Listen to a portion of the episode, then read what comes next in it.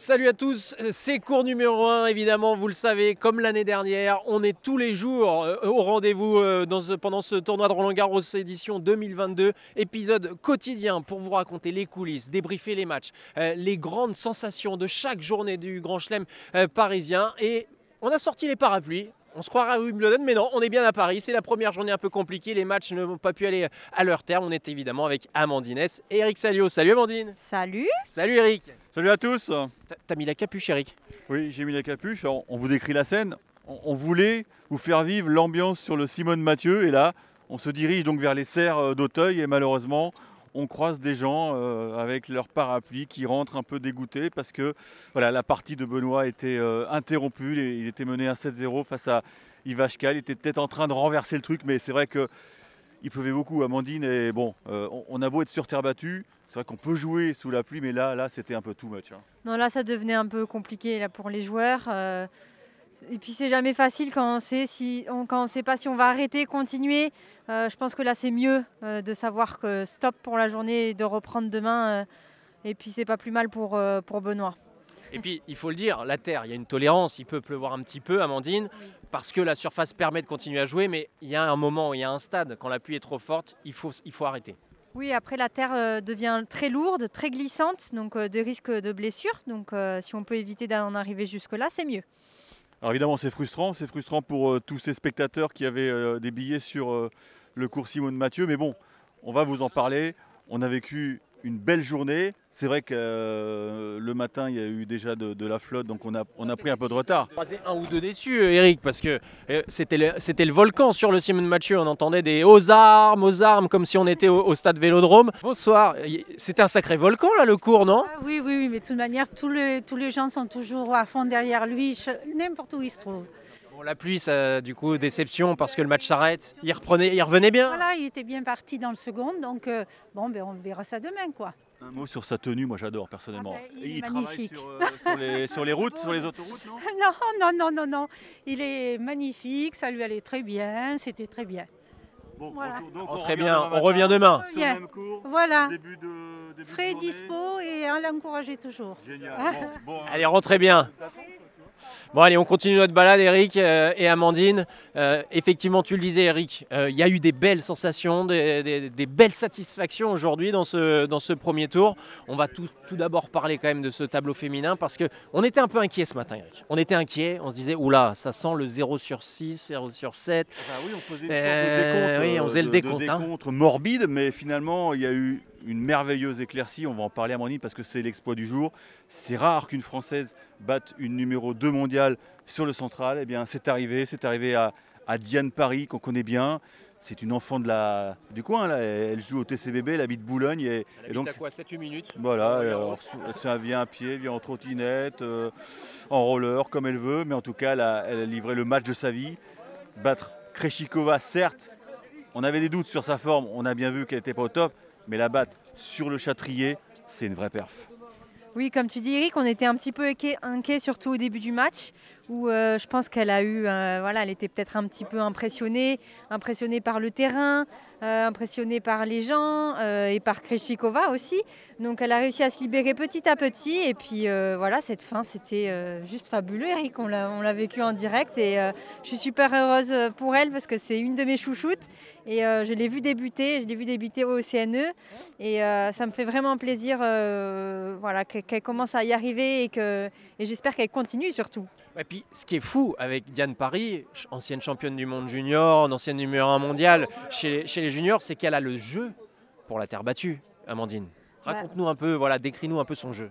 Bah, elle joue un peu comme Amélie Mauresmo, comme a dit Ah, Eric. attention sur la pression, Non, mais elle a un jeu magnifique, un revers à une main euh, splendide, elle met beaucoup d'effets dans sa balle, elle est un petit peu loin derrière sa ligne. Donc voilà, elle a vraiment un jeu de, de terrienne, elle sait tout faire, la volée, du chip. Euh, donc euh, voilà, de, se regar- de voir euh, jouer Diane, on se régale parce qu'elle fait de tout et elle, elle fait pas seulement cogner dans la balle. Et on prend un grand plaisir à la voir jouer. Les autres 19 sati- ans, hein, 19 ans seulement, il ne faut pas l'oublier. Donc euh, c'est vrai qu'on 97e mondial. on- on exigeait presque trop vite d'elle parce qu'elle avait eu le, presque une malchance, c'est de gagner un, tour à, à Roland il y a trois ans. On s'est dit, tiens, là on tient une pépite. Mais voilà, ça- c'est pas en un claquement de doigts qu'on arrive à, à, façonner une joueuse. Donc euh, gros crédit à, Gonzalo Lopez, son entraîneur espagnol que, que la Fédé a, embauché pour, pour des grosses missions parce que ça fait très longtemps qu'il s'occupe d'elle. Et c'est vrai qu'on on l'avait vu venir quand même puisqu'elle était allée en Amérique du Sud euh, l'automne dernier pour aller chercher des titres dans des gros challengers. Et quand vous gagnez des gros challengers sur Terre, c'est que c'est prometteur. Et oui, d'ailleurs, justement, on va l'écouter. Euh, Diane Paris, elle était ravie de, de cette euh, expérience, de ce- cette première qualification euh, pour un deuxième tour à Roland Garros. On s'excuse, mais elle saute pas au plafond. Mais voilà, Non. elle est comme ça. hein. Elle est C'est une fille qui est très calme. Hein, tu, peux, tu, peux, tu peux confirmer, hein, Amandine, non Ah oui, oui, on avait l'impression qu'elle réalisait pas, qu'elle était toute timide, toute gênée d'avoir gagné contre Krejcikova. C'était assez rigolo. Elle parle comme ça dans la vie aussi, apparemment. hein. Ah oui, oui, elle est très calme, très posée. euh, oui, oui. Là, je l'ai vue après le match, justement. Elle m'a parlé que, du bé- que de mon bébé, pas du tout de sa victoire. C'était assez rigolo. Allez, on l'écoute, on l'écoute. Euh, Très heureuse, évidemment, de, de ce, de ce premier tour à Roland. J'ai joué bah, voilà, sur, sur ce cours, le Philippe Chatrier, euh, rempli de, de monde contre la tenante du TIC, donc euh, c'est forcément encore plus important pour moi. C'est vrai que c'était un rêve pour moi de pouvoir au moins une fois dans ma vie jouer dessus. Euh, bah, là j'ai joué, j'ai gagné, donc euh, c'est encore mieux. C'est une très belle expérience pour moi. J'ai vécu de, très très belles émotions. Ça, ça nous donne envie en tout cas de, de travailler dur chaque jour. L'autre satisfaction du jour, évidemment, c'est Elsa Jacquemot, euh, ancienne euh, va- vainqueur aussi, euh, ici, ancienne numéro 1 mondial, ancienne vainqueur euh, Roland Garros Junior en, en 2020, qui s'est imposée dans ce premier tour face à une adversaire qui était, on va dire, à sa portée, mais elle a quand même fait une belle perf. Ouais, non, elle a battu Heather Watson, qui est, qui est une habituée du circuit, mais qui, qui est qui est plus dangereuse sur gazon. Mais on avait quand même des, des petits tracas autour d'elle, puisqu'on l'a vu apparaître sur le cours avec un gros bandage à la cuisse. Et c'est vrai que moi, je l'avais vu à, à- au Trophée Lagardère dans le bois de Boulogne il y a, quelques temps. euh, elle avait fini un peu sur les jantes. Donc, euh, ça a tenu. Et c'est vrai qu'elle a, elle aussi, un tennis taillé pour la terre battue.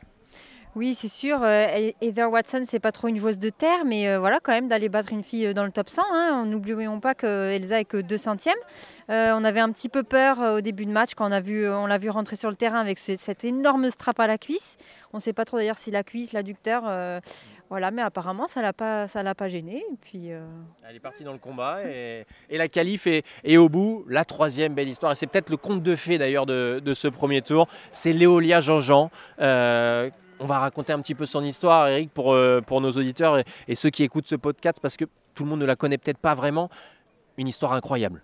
Oui, parce qu'elle était très très forte chez, les toutes jeunes. Elle, avait presque un an d'avance sur, euh, sur toutes les, autres françaises. Euh, les contrats sont arrivés très vite, avec notamment Nike. Donc elle avait un, avenir doré. hein. C'était c'était tracé. Elle allait, elle allait tout casser. Et il y a eu une terrible blessure au genou. Et après, là, euh, là Amandine, c'était très compliqué pour elle. Bah oui, moi je l'ai vu débuter, Léolia, euh, parce qu'on a seulement deux ans d'écart. Donc on était euh, vraiment euh, les. Enfin, il y avait Christina Mladenovic et Léolia Jean-Jean qui étaient vraiment les gros espoirs. Bon, il y avait moins un petit peu, mais en arrière.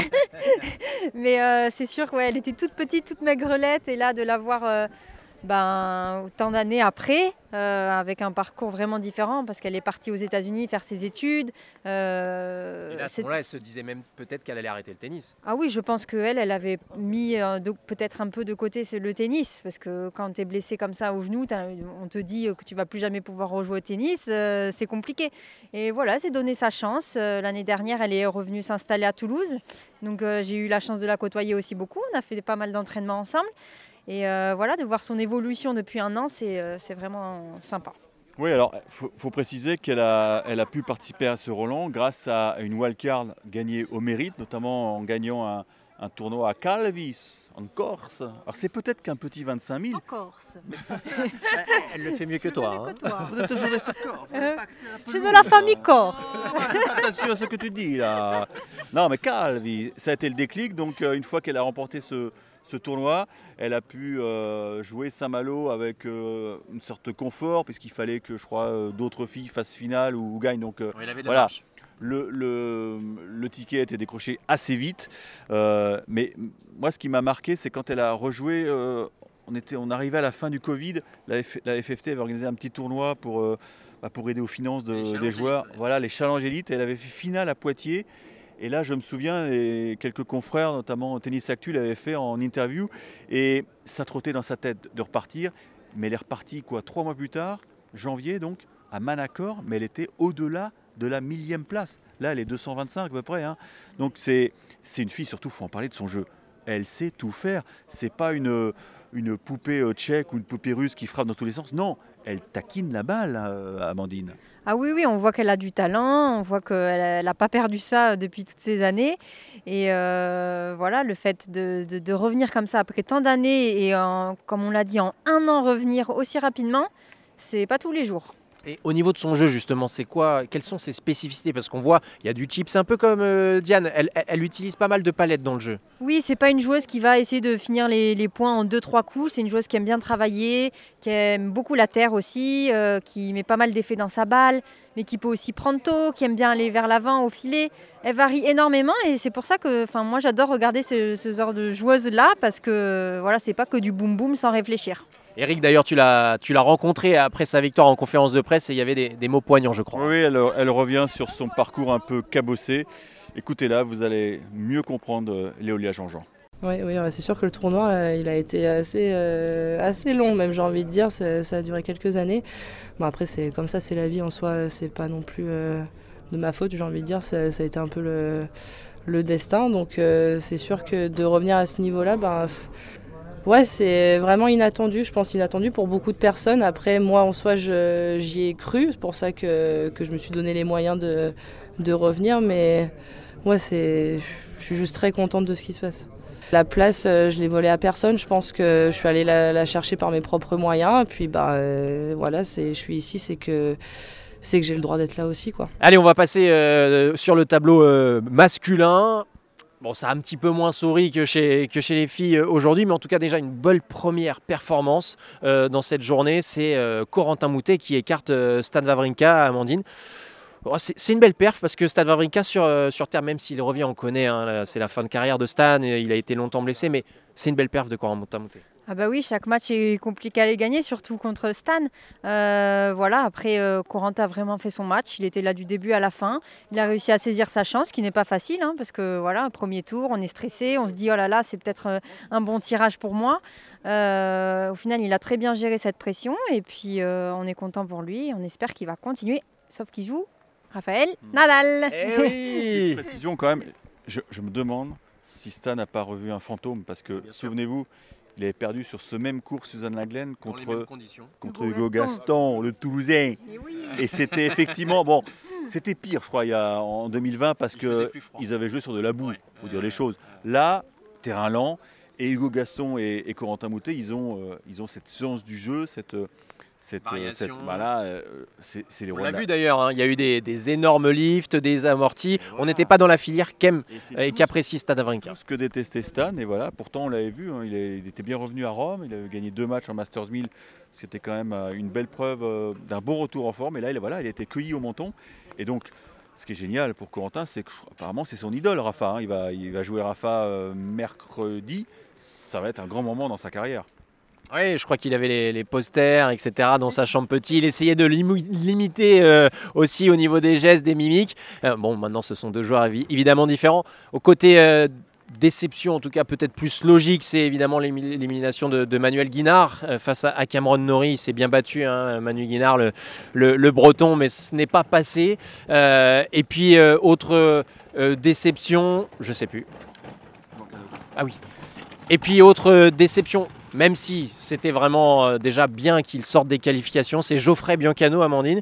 Il s'est battu comme un lion, comme un lion dans un cours annexe, encore une fois euh, enflammé, mais c'est pas passé euh, face à, à. Ouais, je pense qu'il a encore une fois kiffé sur le terrain aujourd'hui. On était prêt à aller sur la balle de Debrec, à aller sur le terrain pour, l'ambiance. Mais il y avait vraiment. Moi, j'étais sur le central, j'entendais l'ambiance sur le cours numéro 7. C'était, euh, on avait envie d'y aller, quoi. Mais on arrivait un petit peu trop tard, malheureusement. C'est là qu'on a vu quand même le, charme fou des, matchs à la nuit, à la nuit, à la lumière des projecteurs. Il y avait une ambiance terrible sur le 7, sur le 6 à côté. Angélique Kerber qui pourtant, bah, elle a gagné des chelems, hein, euh, elle s'est dépouillée pour battre euh, la polonaise Magdalena Freck en sauvant des balles de match et à la fin elle était à genoux avec euh, quoi il y avait peut-être 1000 personnes qui étaient sur ce petit cours annexe. C'est aussi ça la nouveauté de Roland. On va kiffer. Moi, je vous préviens, on va kiffer cette semaine parce que les lumières, ça change tout. Parce que à ton époque, il y avait cette fameuse interruption à 21h30 parce qu'on voyait plus rien. Et, si Gaël fils avait joué Fonini avec les, projecteurs euh, cette fameuse année sur le central, peut-être que voilà, l'histoire euh, n'aurait pas été la même. Donc non, c'est un vrai plus ces projecteurs. Alors on va finir plus tard, mais je pense que personne ne s'en plaint. Les spectateurs sont prêts, je crois, à aller jusqu'à minuit. D'ailleurs, on vous promet un petit épisode dans quelques jours avec les programmes un peu encore chargés des premiers tours. On va vous faire vivre ces, ambiances euh, incroyables et, survoltées des cours annexes. On en a dit un mot, mais c'est Raphaël Nadal, évidemment. On ne peut pas euh, éviter cette entrée en lice. Hein, Amandine, on sait que c'est un de tes chouchous. Euh, bon, on a des doutes. On ne sait pas vraiment comment va son pied. Un jour, ça gère, un jour, ça va, un jour, ça fait mal. Mais énorme euh, impression pour cette entrée en lice hein, aujourd'hui. Bah écoute, il m'a plutôt rassuré. Hein. Moi, j'étais vraiment rassurée déjà de le voir rentrer sur le terrain. C'était déjà une première étape. Et de voir le niveau de jeu qu'il a produit aujourd'hui, voilà. Je ne m'inquiète pas pour lui je crois en lui. Et puis, comme d'habitude, on le sait, hein, le taureau de Manacor, plus les matchs avancent, plus le costume euh, du, du, recordman de victoire ici à Roland Garros s'épaissit, euh, Eric. Je hein. crois que c'était sa 106e victoire euh, ici même à, Paris. Donc il, il, bat le record de, victoire dans un seul chelem, puisque je crois que auparavant c'était Federer. Je crois qu'on avait 105 à, Wimbledon. Donc voilà, il, il s'accapare un petit record. On n'a pas dit le score, mais 3 x 6, 2. Voilà, c'est le tarif. Et, j'ai noté quand même qu'il a, fini en, moins de 2 heures. Et souvenez-vous, parfois, même quand il était souverain, euh, ça dépassait les 2 heures de jeu. Ça veut dire qu'il est peut-être en train de changer de, tactique, de, vouloir accélérer euh, la cadence. Et pourtant, la terre était lourde. Donc ça, c'est un indice fort. Au niveau des déplacements, euh, il n'y a pas eu le moindre problème. Vous, allez me dire, Thompson, c'est pas un terrien. On est tous d'accord. Mais son match face à Corentin Moutet sera intéressant parce que Corentin Moutet va lui proposer des choses différentes. Il va l'obliger à bouger, il va solliciter son pied. Donc là, ça va être un vrai test, je pense. évidemment, pour finir cet épisode de cours numéro 1, on est venu sur le dernier cours, le seul où ça joue encore, Eric, le central pour cette première night session entre Novak Djokovic et Nishioka. C'est la balle de match. On va la voir, on va la vivre en direct avec toi. Voilà, avec un smash gagnant en extension de Novak Djokovic, donc qui boucle euh, son premier tour euh, aisément en moins de 2 heures. 6-3, 6-1, 6-0 face au pauvre Nishoka qui a pourtant été supporté par les 15 000 spectateurs parce que c'est ça le, scoop, c'est que pour la première fois donc on a joué à Jauge pleine en night session sous le toit donc et euh, j'ai bien aimé l'acoustique quand même. Hein. J'ai bien aimé l'acoustique. Ça promet des, des belles soirées. On avait vécu un petit apéritif, on va le dire euh, un peu comme ça l'année dernière, avec cette jauge régulée euh, et cette demi-finale homérique entre Novak Djokovic justement et Raphaël Nadal. Ça avait été incroyable, une ambiance exceptionnelle. Et là, on a senti un frémissement, Eric. Oui, non, mais c'est évident. Ça, comme à Flushing Meadows et comme à Melbourne, c'est une atmosphère qui est incomparable. Je ne peux pas vous la décrire, mais c'est vrai qu'il y a c'est totalement différent. Euh, le public est peut-être plus détendu le soir euh, et ça nous donne des, ambiances électriques. Donc là, bon, effectivement, il n'y avait pas photo entre les, deux joueurs, mais je pense qu'à partir de vendredi ou samedi, quand, les gros vont s'affronter entre eux, ça, ouais, je pense que là, on va, le pari de la FFT sera gagné parce que ce, stade, il est, il est fait pour vivre des atmosphères euh, extraordinaires. Donc, on donne rendez-vous peut-être au, mardi, mardi en 8, avec l'éventuel quart de finale Novak Djokovic contre Rafael Nadal. Je pense que ça pourrait être une night session, Anthony. Oui, on va mettre, une petite pièce. On va mettre une petite pièce. Ça serait certainement euh, la plus belle night session de la quinzaine, en tout cas, si ça a lieu. On n'en est pas encore là, mais ce qui est sûr, c'est que comme Rafael Nadal, Novak Djokovic a été expéditif, très euh, autoritaire sur ce premier tour. Bah écoute, Anthony, on a vu les, les trois, les trois favoris de, la partie du tableau. Moi, j'ai envie de leur donner un, match nul parce que les trois ont, remporté leur match en, trois petits sets. Euh, c'est peut-être, il faut vérifier, mais je crois que c'est Novak qui a passé le plus de temps, mais ça se joue à quelques minutes. Alcaraz a été euh, bon pour sa première. Nadal a collé 3 fois 6-2 à Thompson. Et Novak Djokovic a mis un, point d'honneur à, finir sous les deux heures. Et, donc, voilà, je pense qu'ils ont réussi leur entrée dans cette édition, 2022. Ça nous promet donc une suite de tournois fabuleuse.